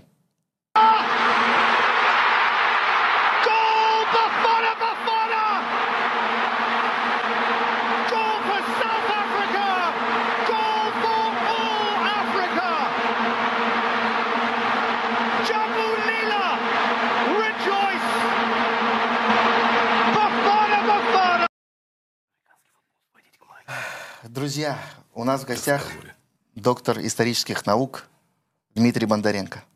Здравствуйте. Здравствуйте. А, Дмитрий, скажите, а, смотрите ли вы чемпионат мира? Ну, в этот раз, если честно, меньше, чем обычно. Обычно я смотрел все, э, практически все. В этот раз получается просто немножко меньше, но вот с сегодняшнего дня, как начался плей-офф, вот сегодня смотрел оба матча, последний не смог до конца досмотреть, поехал к вам. Ну и на- надеюсь, что все, что смогу посмотреть, посмотрю. Скажите, пожалуйста, вот мы э, обсуждали тему по поводу африканских сборных и их влияния на футбол не только с точки зрения э, футбольной. Э, было множество историй и на чемпионатах мира, и, на, и не на чемпионатах мира, когда африканские сборные э, пользовались э, помощью шаманов, магов, а, которые якобы позволяли им достичь результата. А, вы, как а, специалист по Африке, скажите, пожалуйста, есть ли какие-то предположения, чтобы вообще верить в это во все? Ну, вы знаете, э, я вам отвечу так. Э, это э, не мной как бы придумана эта фраза, да? да. Иногда говорят так, что для тех, кто верит, это действует. Для тех, кто не верит, это не действует. Потому что, наверное, здесь большой элемент самовнушения, скажем так. А, а сказать, что вот я впрямую верю в то, что э, те обряды, которые совершают там, шаманы перед матчем, э, действительно помогают тут сами по себе, конечно, я так сказать не могу. Скажите, пожалуйста, а есть ли какой-то обряд, вот, который, вы, который вы знаете, которым, э, который, возможно, был уже использован во время какого-то футбольного матча, о котором вы слышали? Ну, я не то, что там знаю обряды, я сам, как вы понимаете, к этому отношения не имею. Но э, ну, то, что я, так сказать, слышал, читал, то, что мне рассказывали, да, это то, что, ну, вот просто конкретная история, да. Я в Бенине как-то был, страна в Западной Африке, и мне рассказывал человек, что на днях буквально был матч, играли они стога, по-моему, на клубном уровне, в рамках какого-то африканского клубного турнира, и вот в первом тайме бенинцы проигрывали на своем поле чуть ли не 0-4, если я не ошибаюсь. А вот в перерыве э, специальный, так сказать, человек подошел к воротам э, таголесцев и закопал э, особый амулет э, рядом с воротами. То есть, собственно говоря, в воротах. И после этого вот э, чудесным образом Бенин отыграл за тайм все четыре мяча. Вот извините, пожалуйста, что я вас прерву, Вадим, извините, пожалуйста. Вот, вот, ну как вот, как это объяснить? То есть, как это объяснить команда? Вот даже с точки зрения футбольной, Вадим. Команда пропускает 4 мяча в свои ворота за 45 минут. Явно уступает в классе. Происходит то, что происходит. Наступает второй тайм, ну, и счет, и финальный счет 4-4, да? Ну да. Ну, пусть не 4-4, ну а как ну, вы объясните... Ну хорошо, ну а как вы объясните историю, когда Ливерпуль отыграл три мяча у Милана за один тайм? В финале. Мне кажется, если мы хотим это протестировать, надо много повторений. Если каждый раз будет 4 мяча, тогда хотя бы можно будет э, какую-то гипотезу ну, да. выстроить. А так, ну, Статистически ну, достоверная информация. Да? Действительно, эм, на психологию того, кто в это верит, это может влиять, но не более, не, не, не на сам результат. Да, а, вот, вот я как раз это и хотел сказать, что ну, я думаю, что это, конечно, психологический эффект имеет. Да? Причем имеет и для тех, э, кто Э, э, так сказать, закопал, э, и, и на тех, против кого это было сделано, потому что те тоже понимают, что против них, как бы, так сказать, действуют, и, наверное, им от этого тоже становится, так сказать, тяжелее играть. То есть я, я думаю, что это в конечном счете, конечно, психологические аспекты. То есть у нас нет никаких, скажем так, шам... я почему, почему ну, я научно, пытаюсь... научно, да, да. научно достоверных, научно подтвержденных фактов того, что, что подобные действия да. оказывают реальное влияние на то, насколько хорошо играют люди, помимо психологического эффекта, таких данных нет. Я, я, мне просто еще почему это интересно, потому что я болею за футбольный клуб Ювентус, сейчас туда вернулся Поль Погба, и все лето с ним связывали истории, то, что он обращался к каким-то шаманам, э, которые якобы должны были навести какую-то, я не знаю, как их называется, это порча, не порча, на Кильяна, кстати, нашего любимого Мбаппе, который должен был опять же, якобы плохо сыграть и не попасть там чуть ли не на чемпионат мира, мира и получить травму. Ну и сам Погба в итоге получил травму. Да, э, кстати, вот ну, это, короче, злой рок. Это немножко абсурдно. Вот э, меня, конечно, больше уже интересует э, сам футбол, но вот э, про традиции тоже есть один вопрос. Я слышал от э, нападающего Бенни Маккарти, который играл за сборную Южной Африки, э, высказывание, э, в, в, по которому видно, что он в обряды верит, но считает каким-то неправильным использовать их в футболе, недостойным. Вот э, такая школа мысли существует, что э, есть какие-то аспекты жизни, в которых э, это не, недостойно использовать. Там, в спорте надо честно состязаться и все такое. Ну, есть, конечно, да, вот тот же Маккарти, да, хотя он сам был довольно скандальным, если вы помните, так сказать, в футбольном смысле персонажем, да, то есть его как бы таким вот эталоном поведения в футболе не назовешь, но здесь э, да, его логика понятна, и она как бы присутствует и известна, да, что, ну, так же, как, так же, как нехорошо использовать допинг, да, вот, то есть э, вот это тоже как бы вот такое вот средство, которое теоретически можно использовать, но это нечестно. Угу. Давайте, наверное, поговорим просто уже про африканские сборные. Правильно я понимаю, что э, ваша специализация, она коррелирует с вашими симпатиями, когда мы говорим о чемпионате мира? Вот вы особенно следите за африканскими сборными, либо ну, нельзя так сказать? Я работаю действительно в Институте Африки, Российской Академии Наук, африканист, был в 16 африканских странах в общей сложности. И, конечно, конечно, африканские сборные вызывают у меня особый интерес и, можно даже сказать, особые симпатии, конечно. Ну и на этом турнире еще есть за кем следить. Это прямо есть. бум настоящий африканский. Кого бы вы выделили? Ну, как сказать бум? Э, то, что две команды вышли, вы имеете в а, виду? Марокко. Ну, Марокко и Сенегал. И Сенегал, да. Да, ну, во-первых, уже бывали случаи, когда выходили по две команды, хотя это, конечно, не каждый раз происходило. Ну, мне на самом деле симпатичны обе команды, и Марокко, и Сенегал. Как-то исторически, что называется, я симпатизирую в том числе Камеруну. Исторически с 90-го года, та знаменитая команда Непомнящего, да, которая вышла в четвертьфинал. Ну, э, если говорить о Марокко и Сенегале, которые вышли в плей-офф сейчас, то, конечно, они очень разные команды вы видели по стилистике, эм, по подбору игроков, я бы сказал, э, что, конечно, отражает ну, большую культурную разницу между Северной Африкой и Африкой южнее Сахары. Да?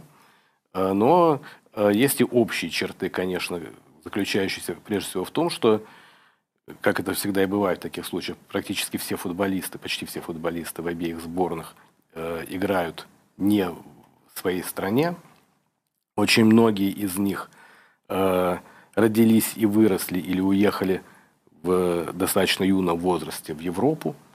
Э, многие из них э, имеют гражданство европейских стран и теоретически могли бы выбирать между сборной той или иной европейской страны и, скажем так, исторической родины или реальной родины для тех, кто там родился – и, конечно, здесь есть очень интересные явления э, с точки зрения научной. Я объясню одну вещь. Э, футбол африканский – это явление очень э, значимое с научной точки зрения для изучения Африки в социальном, в политическом отношении, потому что это очень значимый феномен африканской жизни. То, что недооценивается зачастую, при том, что в мире существуют десятки серьезных научных книг, посвященных африканскому футболу не как спорту, не тому, как в него играют, да, а тому, какую роль играет, заним, какое место занимает футбол в африканском обществе, в африканской политике. Ну, самый простой пример, это, ну, давайте вспомним, кто президент Либерии, да? Yeah. Да, да, да, да. Вот. Э, чей сын, как мы знаем, сегодня, да, сегодня, сегодня не выиграл. Сегодня не выиграл, да, но он уже превзошел отца в том, что в отличие от него он сыграл на чемпионате мира. Да. И, и, и забил гол на чемпионате мира. Да, но я в свое время говорил, что он очень жалеет о том, что он не смог сыграть на чемпионате мира все-таки. Вот его сын смог и даже забил гол, как вы помните, у Эльсу. А, опять-таки, да, человек, у которого нет даже а, полноценного среднего образования, стал президентом страны. Понятно, что это следствие того, какое значение имеет его образ для народа, а его образ – это образ, прежде всего, футболиста. Несмотря на то, что он занимался благотворительностью и так далее. Но со второго раза, правда, победил на выборах, но тем не менее. И э, когда вот я бывал в Африке, да, э, я замечал массу вещей, связанных с социальной, с общественной, в широком смысле слова, ролью футбола. Потому что во-первых, футбол – это шанс для африканского ребенка выбиться из нищеты. В любом африканском дворе вы увидите ребят, гоняющих тряпичные мячи, такие самодельные, из тряпок буквально вот сделанные, да, э, и все они мечтают стать э, звездами, так сказать, своего э, народа. Конечно, популярны Месси, Роналдо, да, в свое время, помню, Бекхэм был безумно популярен, помню времена, когда еще Марадона был очень популярен. Но всегда-всегда огромное значение имеют местные звезды. Местные звезды, потому что это люди, которые как бы состоялись, они уехали в Европу, они преуспевают и так далее, и так далее. Но если говорить о последних звездах, ну, это понятно, это, это О, скажем, да, для камерунцев, ну и так далее. Вот, например, Садио Мане для Сенегала. Да, конечно, а, конечно. Расскажите, пожалуйста, немного о Сенегале. То есть, ну, как я о стране. понимаю, да, ваш интерес в связи с э, нынешним моментом, да. Сенегал, э, ну, страна в Западной Африке, бывшая французская колония, э, страна, э, в которую французские колонизаторы вкладывали достаточно много сил и средств с точки зрения воспитания местной элиты, воспитания местных кадров и так далее, и так далее. И страна, в которой, в общем, э, достаточно, как и почти во всех африканских странах, вариативные, так сказать, с точки зрения этнической населения, несколько основных народов, Волов, Серер, э, Тукулер, э, преимущественно мусульманское. Э, но когда их бывшего президента, ныне уже бывшего, Абдулая Авада спросили журналисты, какой религиозный состав населения вашей страны, он сказал так – это, кстати, в продолжении нашего разговора. Ну, говорят, у нас 90% мусульмане, 10% христиане и 100% язычники. Вот. Хотя, конечно, это отчасти было на уровне шутки, потому что эта страна... Хорошая шутка. Да, да, хорошая, да. Достаточно исламизированная, конечно, на самом деле. А, с экономической точки зрения, по, африканским мер... по африканским меркам далеко не самая отсталая. И, конечно, страна, я не случайно сказал, что Э, колонизаторы, так сказать, имели очень тесные связи с Сенегалом, он достаточно близко расположен, там достаточно хороший климат, и вообще страна находится на побережье, то есть это одна из первых стран, которые начали осваивать. И поэтому э, очень широкая сенегальская миграция существует в Европу. Не только во Францию, во Францию, понятно, в первую очередь, в бывшую метрополию, потому что там нет языкового барьера, до известного момента не было серьезных законодательных ограничений на въезд – Э, но я лично встречал большие, так сказать, негальские, э, ну, скажем так, колонии, да, диаспоры, скажем, в Испании, США. Эм, э, и то же самое касается и футболистов, да, вот мы знаем, что огромная часть сенегальских футболистов – это уроженцы Франции – прежде всего, хотя не только, по-моему, да, Франции. Даже была шутка, что э, футболисты сборной Сенегала когда-то не смогли пробиться в молодежку сборной Франции ну, и выбрали это, Сенегал. Э, конечно, как известно, в каждой шутке есть доля шутки, да? В отношении нескольких человек это, насколько я знаю, так и есть. Да. А вот да. очень, очень интересно, эта практика, она как бы не разделяет команды изнутри. То есть очень часто путевку на чемпионат мира добывают э, игроки, которые давно выступают за эту сборную, которые, как правило, там родились. Потом прямо перед чемпионатом мира 3-4 футболиста приходят, которым предлагают принять гражданство, просто чтобы воспользоваться этим шансом. Ган так сделал, например, Ганна, да. активно перед этим турниром. Э, это не вызывает раскола в обществе, в команде?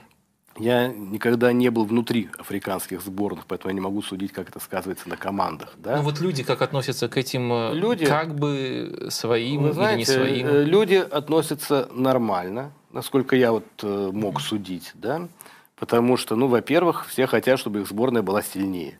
Если они понимают, что от того, что эти игроки стали игроками их сборной, сборная будет сильнее, то, собственно, почему надо возражать?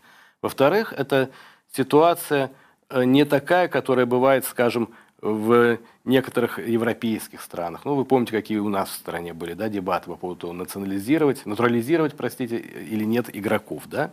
Потому что там ведь кого берут? Там, у нас речь шла, допустим, у нас и в Европе, да, о натурализации игроков, которые как бы, ну, э, приехали в эту страну играть, но сами как бы по рождению, по происхождению к ней отношения чаще всего не имеют. Ну, за некоторыми исключениями, вспомните, у нас там был Нейтштеттер, допустим, да, вот пара-тройка человек. Но... Явно не Фернандес. Да, да, да, да, да. Вот. А там речь идет о том, что это э, люди своего же, в данном случае, ганского происхождения. Это первое. Второе, здесь надо понимать, что во многих африканских странах, и такие страны, как Сенегал, Гана, Нигерия, Камерун, э, это очень э, ярко выражено. Там очень большой, скажем так, пиетет, я бы сказал, уважение по, по отношению к тем, кто уехал Э, в Европу, в Америку, э, потому что это страны, из которых действительно э, очень многие люди пытаются, как бы так сказать, вот, эмигрировать. Существуют огромные общины выходцев из этих стран в самых разных странах мира. И человек, которому это удалось, это человек, который, так сказать, вот состоялся, заслуживает уважения и так далее.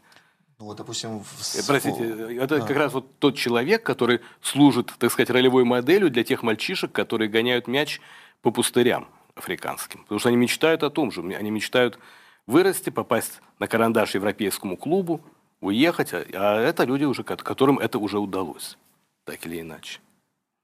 Какой у вас э, прогноз на матч? Сенегал-Англия? Да, на ваш взгляд. Ну, вы знаете... Э, Конечно, конечно, э, Англия является безусловно фаворитом. Англия является безусловно фаворитом. Шанс Сенегала мог бы быть, на мой взгляд, конечно, в высокой физической подготовке, то, чем отличаются обычно африканские команды, да. Но Англия тоже, в общем-то, физически не слабая команда. Вот что удалось Сессе, который, кстати, был, на мой взгляд, и очень хорошим футболистом, и, и как раз человеком, прошедшим европейскую футбольную школу, ему удалось как мне кажется, как-то обуздать э, африканских, сенегальских футболистов с точки зрения такого вот э, э, тактической дисциплины, скажем так. Здесь тоже есть очень интересный нюанс. Я помню, как еще, не, не помнящий, в 90-м году жаловался, да, что камерунцы, которых он тренировал, были очень сильные индивидуальные футболисты, но их очень трудно было заставить играть командно. Это вообще очень э, характерно. Да? Даже если мы вспомним сборную Сенегала 2002 года, когда она тоже вышла в плей-офф и там, что называется, пошумела. Была очень яркая команда. Но, тем не менее, э, вот существует такой стереотип, что африканская культура, африканские культуры, точнее говоря, они очень коллективистские, общинные и так далее, и так далее.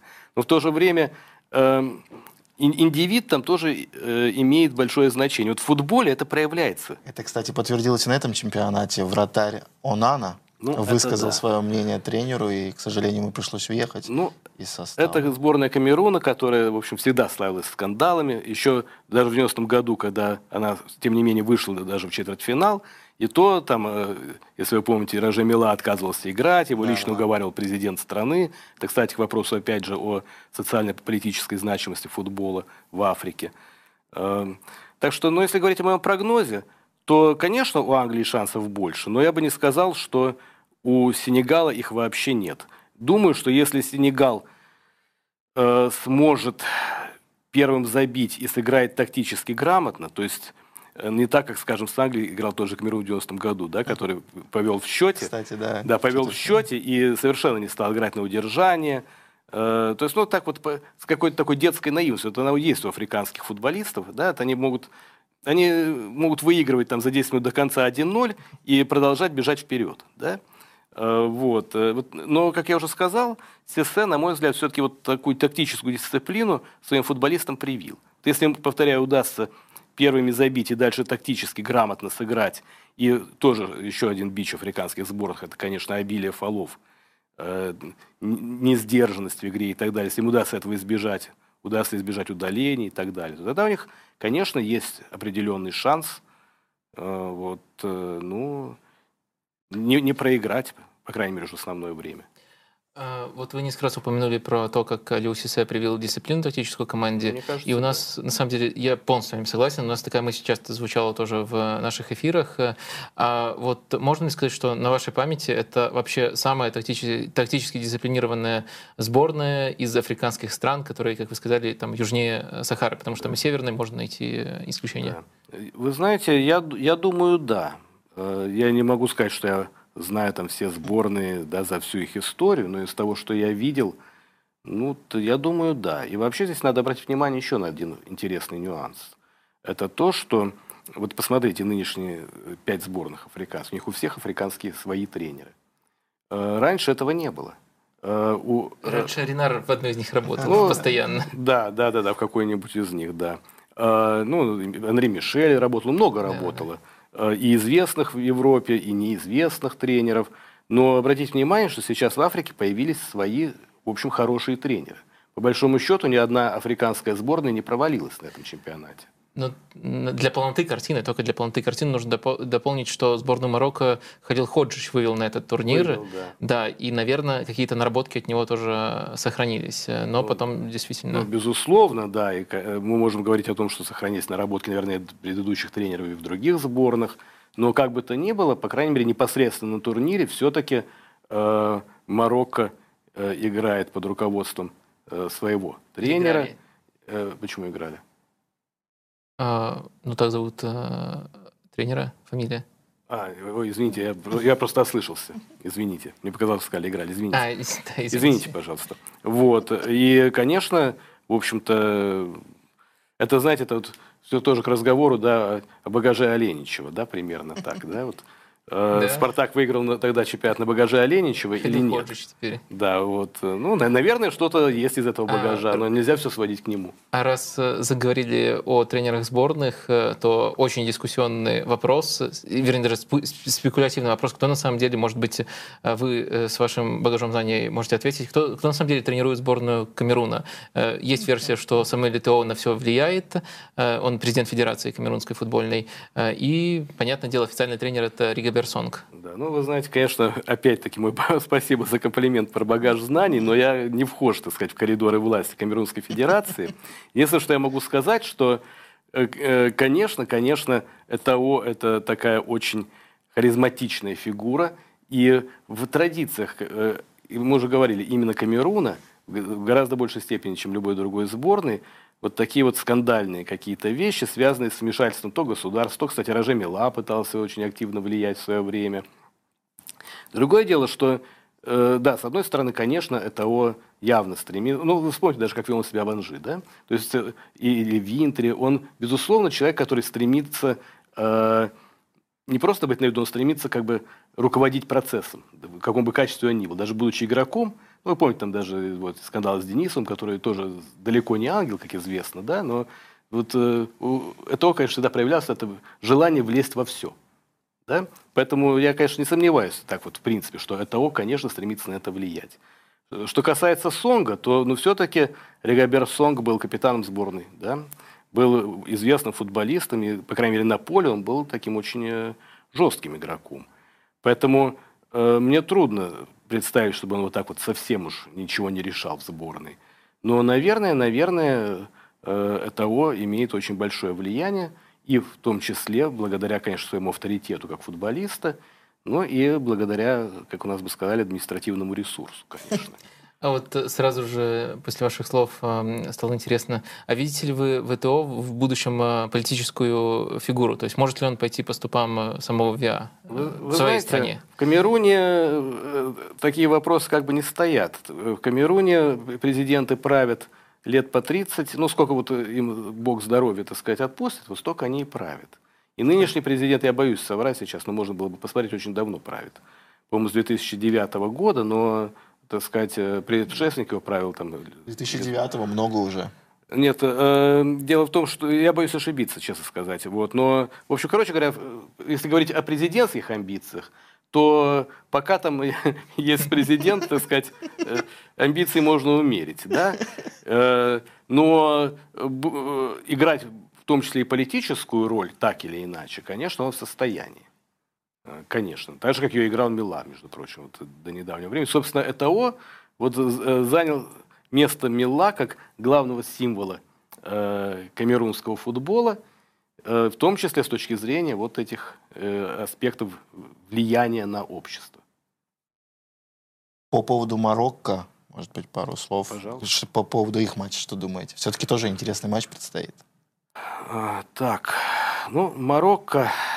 Э, Марокко команда, на мой взгляд, э, в общем, сочетающая э, арабскую такую европейскую футбольную да, стилистику. Приближенная Европе страна. Ну, и приближенная страна, и, э, конечно, опять же, все тот же фактор, что значительная часть э, марокканских футболистов это футболисты, да. в общем, в значительной степени европейские, в известном смысле европейские. А, ну, ну, видите, бывают такие вот парадоксы, да, что команда заняла первое место, а так вот, если смотреть... По, Позже, по, по да, сетке. Да, по сетке, ну, конечно, абстрактно, на бумаге, что называется, лучше было бы занять второе, да. Но я думаю, что марокканцы, конечно же, свою задачу минимум на чемпионате выполнили. От них этого никто не ждал. Я же, как помню, в 86 году они выходили из группы, да, и тогда э, проиграли ФРГ один мяч, э, я помню, если я не ошибаюсь, Матеус забил э, ударом издали на последних минутах. То есть они, конечно, будут сопротивляться, упрутся и, может быть, на кураже что-то и покажут. Но... Мы можем сказать, что примерные, а, примерно одинаковые шансы, что у Марокко, что у Сенегала пройти в четвертьфинал? Я думаю, да. Я думаю, что они ниже, чем у их соперников. Ну, собственно, это, наверное, достаточно очевидно. Но сказать, что у них нет этих шансов, конечно, нельзя. Не только потому, что так не бывает, чтобы шансов не было, но я думаю, что у них реальные шансы определенные есть. Ну и давайте, наверное, резюмируем, э, чуть глобальнее посмотрим э, на динамику того, как развивается африканский футбол. Вот э, за время, которое вы следите, вы видите выход на принципиально новый уровень. Наверное, слишком дерзко будет спрашивать о том, выиграет ли на нашем веку африканская сборная чемпионат мира, но динамика положительная, на ваш, на ваш взгляд, есть, или это какое-то топтание на месте вот последние десятилетия? Ну, в принципе, я так или иначе слежу за футболом вообще из африканских, в том числе где-то с конца 70-х годов, то, то чтобы вот представлять, да, как бы перспективу. Ну, первое, первое, спасибо. Вот. Нет, ну есть люди старше меня еще на свете. Вот. А, ну, вы помните первое появление, знаете, первое появление африканской сборной, а, если не считать там Египта в 30-м году, это, по-моему, 74 год, когда да, Заир играл, да. и, в общем, так э, достаточно комично это его выступление выглядело тогда. Когда судя по результатам. Да, да. да, вот. Э, как вам сказать? Э, здесь ведь надо смотреть, наверное, на динамику не только африканского футбола, но и мирового, потому что э, мировой тоже не стоит на месте. Если смотреть с точки зрения результатов, да, то мы можем вспомнить, скажем, в начале по крайней мере, с начала 80-х годов. 82 год, в общем, совсем неплохие выступления Алжира и Камеруна, когда всего две сборные 16 были африканские. Камерун, если вы помните, тогда не вышел из группы только из-за худшей разницы мячей с Италией, которая стала чемпионом мира. У Камеруна был 1-1, у Италии 2-2. Алжир не вышел из-за скандального матча ФРГ-Австрия, помните, да, эту историю, естественно. А, потом в 86 году уже выходили команды из группы и так далее. Потом был, наоборот, в 18 год, в прошлый раз, когда очень неудачно сыграли африканские команды. Поэтому, если судить по результатам, да, то, конечно, топтания на месте нет, но и какого-то прорыва, да, как казалось, что этот прорыв наступит где-то вот э, на грани 90-х и 2000-х, в начале 2000-х, когда была сильная Нигерия, 94-98 год, да, когда еще сильнее, чем сейчас был Камерун. Э, все время шли разговоры о том, что ну вот сейчас-то уже точно африканская сборная, не говорили о чемпионстве, но, по крайней мере, станет призером или хотя бы выйдет в четвертьфинал. В четвертьфинал выходила Гана в 2010 году, в ЮАР, когда был чемпионат мира. Опять же, да, это знаменитая история с э, рукой Суареса, Суареса да, да, с незабитым Гьяном пенальти. Э, вот, э, совершенно несчастный футболист. Я не понимаю, зачем он все время пытался бить пенальти и до и после этого, если он их так редко забивал, но это уже другой вопрос.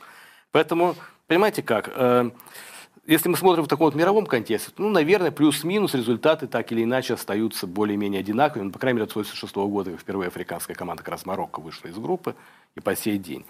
Но в Африке что мы видим? Э, если говорить о проблемах, это, конечно, проблемы организационные. Все-таки африканские страны в целом бедные страны, э, поля там плохие, хороших стадионов мало, а Денег там платят в футболе, естественно, очень мало, поэтому э, все, кто могут, уезжают. Э, тренерские кадры, мы уже сказали, что э, появляются свои тренеры. Это некоторое небольшое, в сущности, количество людей для топ по африканским меркам сборных. Да? А вот на уровне клубном, допустим, да, на уровне тем более, что там детских школ, вот, поэтому, э, конечно, африканский футбол до сих пор в огромной степени держится на природном таланте и на э, стремлений молодых людей э, выйти, э, выбиться, пробиться в этой жизни, э, так сказать, выйти в люди, что называется, в большей мере, чем на некой системе. Системе, на которой держится ну, вот, европейский футбол, да, и латиноамериканский, и теперь уже и североамериканский, да, с системой школ, интернатов, системой проведения соревнований и так далее, и так далее.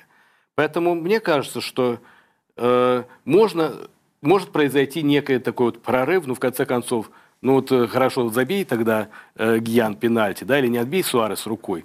Да. Мы бы сегодня говорили, что было, была африканская команда в полуфинале чемпионата мира, получала медали и так далее, и да, так далее. Попала в но это, да, но это все было бы, э, ну, вдруг в этот раз, мы же не можем э, знать заранее, вдруг Сенегал или Марокко, да, пройдут, ну, кто знает, на самом-то деле, да, все же может быть. Но это может быть на уровне, мне кажется, вот на данный момент, каких-то вот таких вот всплесков. Как вот тогда, вот, да, вот знаменитый, знаменитый этот выход Камеруна в четвертьфинал. Да? Да. Поскольку, повторяются этой системности в африканском футболе нет э, и в силу экономических причин, и в силу таких вот организационно-административных, что ли. И финальный наш вопрос, даже не вопрос, а просьба. Подскажите, пожалуйста, три э, место в Черной Африке, которое стоит посетить нам, нашим зрителям? С точки зрения футбола или вообще? А если совместить отдых и футбол? Если совместить отдых и футбол, ну, вы знаете, вот, по крайней мере, с точки зрения отдыха, да. Э, я вот всем, э, э, кто меня спрашивает, куда в первую очередь поехать в Африке, да, я рекомендую начинать с Танзании. Танзания страна, которая э, обладает очень хорошим по африканским меркам климатом, совершенно восхитительной природой. Лучший заповедник э, Горангора африканский находится в Танзании. Гора Килиманджаро находится, в конце концов, на территории Танзании, на которой можно совершить восхождение, если вы хотите. Это не, как бы не считается сложным восхождением, не требуется профессионализм для этого. Э, замечательные памятники истории и культуры, э, спокойная страна и так далее. И так далее. С футболом там хуже. Я там был на футболе. Это, конечно, это, это, это Э, это надо очень любить футбол, чтобы, так сказать, это как Вадим. смотреть. Как да. Вадим любит футбол. Ну, опять-таки, опять-таки, да, потому что плохое поле, вот, ну и класс команд, конечно, не очень высокий. Но, тем не менее, э, вот прелести страны самые разные, они это искупают, но и потом все-таки это тоже определенного рода, так сказать, вот Э, ну, для нашего человека экзотика. Это футбол в Танзании. Это Та, первое. Да, Танзания третье да. место, или мы не по местам? Нет, я, ну, я, бы, я говорю, для меня это первое место для тех, вот, кто на, начинает ехать да. в Африку. Я уже сказал, вот, если меня спрашивает человек, вот куда вам в первую очередь первый раз поехать в Африку, я говорю вот в Танзанию. Потому Африку. что, да, с точки зрения футбола, конечно, э, интереснее всего ехать в Западную Африку. Это, опять же, те же самые Камерун, Нигерия, там, Мали, Буркина-Фасо, Гана, конечно. Mm-hmm. Но, да, и с точки зрения э, исторической, культурной, да, как вы сказали, совместить. Да, если то, совмещать. опять же, э, ну, та же Гана э, очень интересная страна. Вот, наверное, я бы ее с точки зрения этого сочетания футбола и всего остального, наверное, бы тоже выделил. Мгм. И А, вот еще одно. Другое дело, еще. что западные африканские страны, они сложнее и с точки зрения климата, и с точки зрения, э, скажем так, общественных условий. Но Гана, в общем, вполне, вполне, так сказать. Вот, э, Гану я бы посоветовал. Ну и, наверное, Сенегал.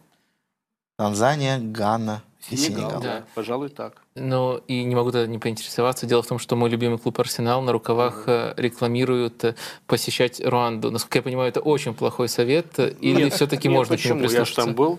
Да. Вот, И и, нет, вы знаете, э, Руанда, ну, страна очень э, специфическая в каком отношении? С точки зрения истории. Мы все знаем о геноциде 94 года, совершенно жуткое э, событие, когда за 100 дней, по разным оценкам, было убито от 700 тысяч до миллиона 100 тысяч человек. Вот представьте, за 100 дней теоретически можно посчитать, сколько убивали. 3 миллиона стали беженцами, при том, что все население страны тогда было 9 миллионов. Вот. Я, если бы у нас было время, бы много рассказать о своих впечатлениях от поездки туда уже много лет спустя. Потому что, понимаете, как вы идете по улице, и вы понимаете, что любой человек, который идет вам навстречу, кроме детей, да, это или э, человек, который был причастен к убийствам, или человек, который был причастен к ним как, как жертва, как близкий родственник жертвы и так далее. Потому что это была ситуация, когда ни один человек не мог остаться в стороне. Но после этого, при том, что там очень жесткий политический режим, очень жесткий, а, э, Руанда, Руанду Запад пытается э, как бы вот э, представить, и, и сама Руанда, само э, государство пр- представляет себя как э, некий образец развития африканской страны. При- Причем они постоянно подчеркивают, что мы не африканская страна, мы просто страна. Они э, добились определенных успехов экономических, особенно в городах, в селах, конечно, в деревнях, точнее, хуже.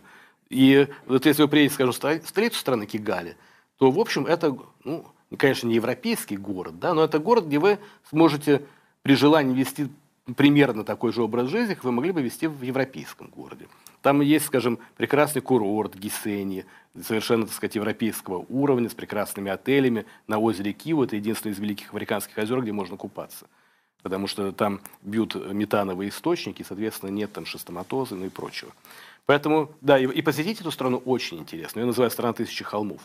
Действительно, вся страна на холмах, прекрасный климат, поскольку она в горах, там даже в большинстве мест нет малярии, э, и э, температура всегда 23-26 градусов. Круглый год от 23 до 26 градусов.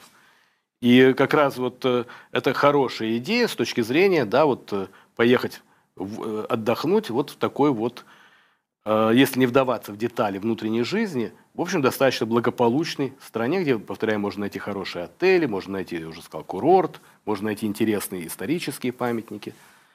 Вот, а то, что, как я уже э, подчеркнул, Запад э, продвигает образ Руанды как такой вот эм, exemplary African country, да, то есть такой вот образцовой африканской страны, во- э, чем, кстати говоря, вызывает недовольство у многих правозащитных организаций, которые обращают внимание на то, что там с правами человека не все хорошо, э, то, наверное, это и приводит к тому, что вот Арсенал, в частности, рекламирует поездки в Руанду. Ну, Арсенал за деньги рекламирует, Я понимаю, интересно да. было просто понять, насколько хороший Не- этот совет. нет, я думаю, что хороший. Да. И главное богатство Руанды, так сказать, э, природное, это гориллы. Да, там есть вулканы красивые очень на севере страны.